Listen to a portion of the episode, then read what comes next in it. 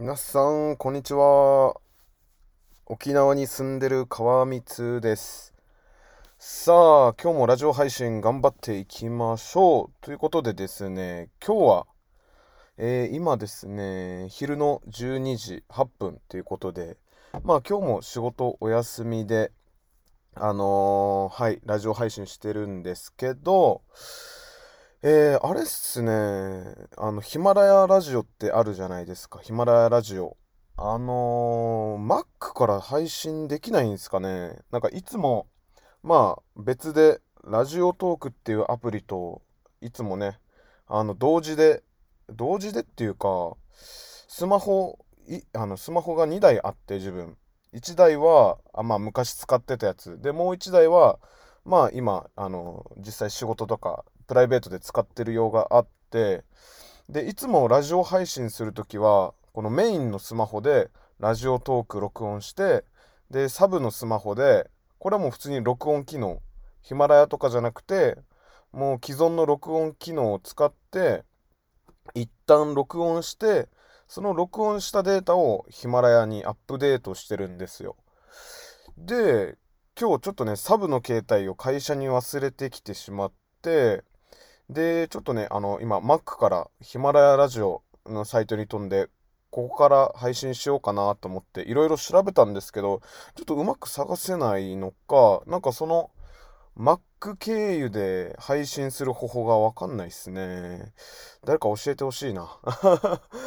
ちょっとまあ、この配信終わったらまたちょっといろいろ調べてみたいと思うんですけど、まさかスマホだけでしか配信できないっていうわけではないと思うんですけど、うーん、はい。まあ、そんな感じでちょっと、あの、手こずってしまいました。はい。で、今日はですね、まあ、昨日に引き続いてね、あの、自分が21歳の時に行った派遣の話をしようかなと思っています。はい。で、まあ、昨日はあの、出会い編ということでね、あの、3名の方紹介して、えーっと、今日はもうラストにしようかな。はい。派遣で北九州に行きました。21歳の時にね。で、その時に、まあ仕事の内容だったり、住んでるところだったり、あとはね、出会った人だったりっていうのを話してきたんですけど、ちょっとね、これ、自分まあ普通に派遣、日産車体の九州で派遣の仕事してたんですけど、ある日ですね、ある日ですねっていうか、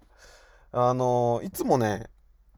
あのまあ仕事の内容としてはま肉体労働なんですよ。で、まあこのクレーンで吊るされた、まあこの車の部分を、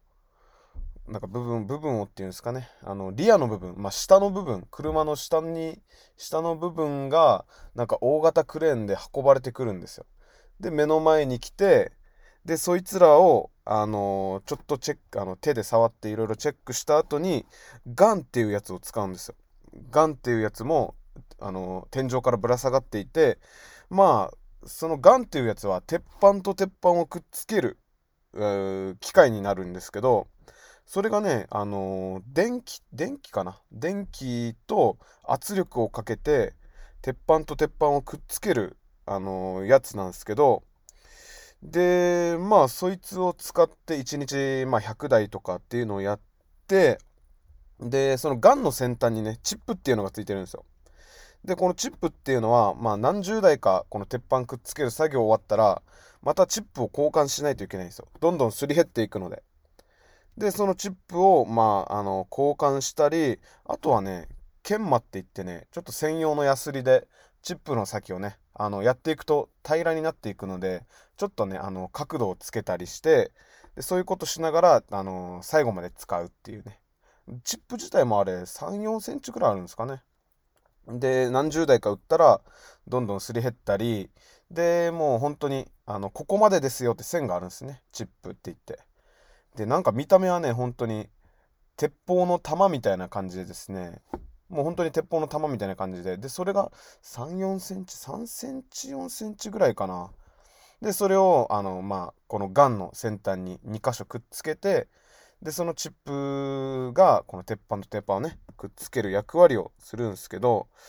でね、ある日、まあ、こうやって何十台もやってでちょっとチップがあの先端がすり減ったので磨こうかなと思ってね。こうやって程よく尖らしていた時なんですけど本来はねこれあの電源をオフにして研磨チップをあのヤスリで削らないといけないんですけどもうね慣れてくるとねそういう作業をしなくなっちゃってしまってですね。でその日もねまあ普通にスイッチあの切らずに作業してたんですよ。でこのガンっていうやつはあのトリガーっていうんですかね。本当に鉄砲みたいな感じでそれを引っ張ったらガシャンガシャン動くみたいな。である日まあこのね電源をオフにしないまま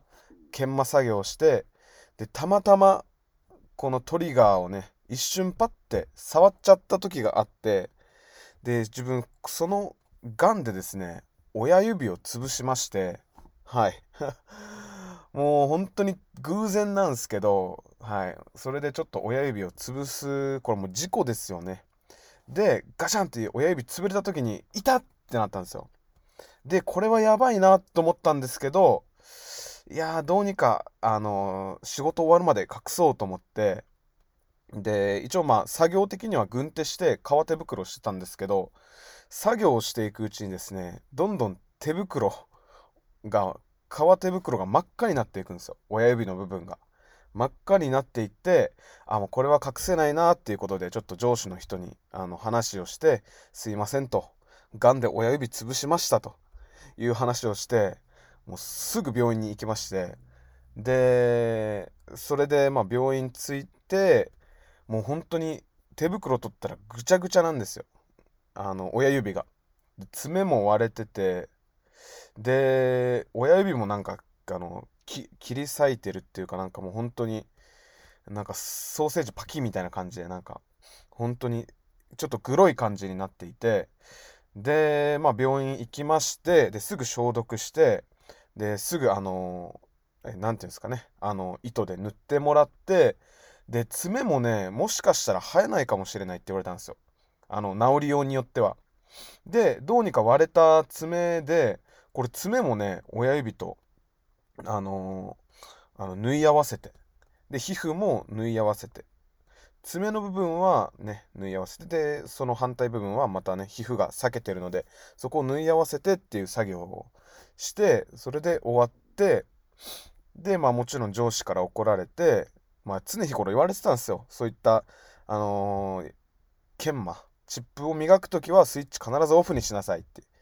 でもそれを守らずに自分がやってしまったんでそれはもう当たり前です。怒られます。ででそれ親指潰しちゃってでもその後の作業はもう本当にあの掃除ですね。もう掃除のみの、えー、仕事が 1, 1ヶ月ぐらい続きましたかね。でまあそこからもうあのちゃんと今はもう親指もちゃんとあの爪もくっついて爪もちゃんと生えるようになって特にねあの普通の生活には支障がないぐらい治ったんですけどやっぱ慣れって怖いなって思いますよね。はい。でまたあのー、周りの人があのねいろいろサポートしてくれてそういった買い出しっていうかご飯だったりね本当に優しくしてもらってあなんか自分でバカなことしたのに周りにも迷惑かけてっていうのがねあの、この派遣の仕事行ってる時にありましたね。親指潰す事件ですかね。言ったら。なのでね皆さん 自分が言えることじゃないかもしれないんですけどね。やっぱ仕事をしていくと慣れって出てきますよね。でその慣れがもしかしたらね事故とかそういった大きな問題を起こすことになりかねないっていうことをねちょっとあの肝に銘じて自分もそれそれ以降ね本当にあの、仕事していってもあんまりねあの言われたことは上司に言われたことはちゃんと従ってでそういったねあの当たり前の確認作業だったりルールを守るようにあの今はしてるんですけどいや当時は本当にちょっとねやっちゃったって感じでしたね。周りもなんかドン引きしてました。はいまあそんな感じで今日はねちょっとあの派遣について喋っていきましたけどもはいまあそんな感じで今日の配信終わりたいと思います。それでは今日も素敵な一日を過ごしてください。沖縄に住んでる川光でした。さよなら。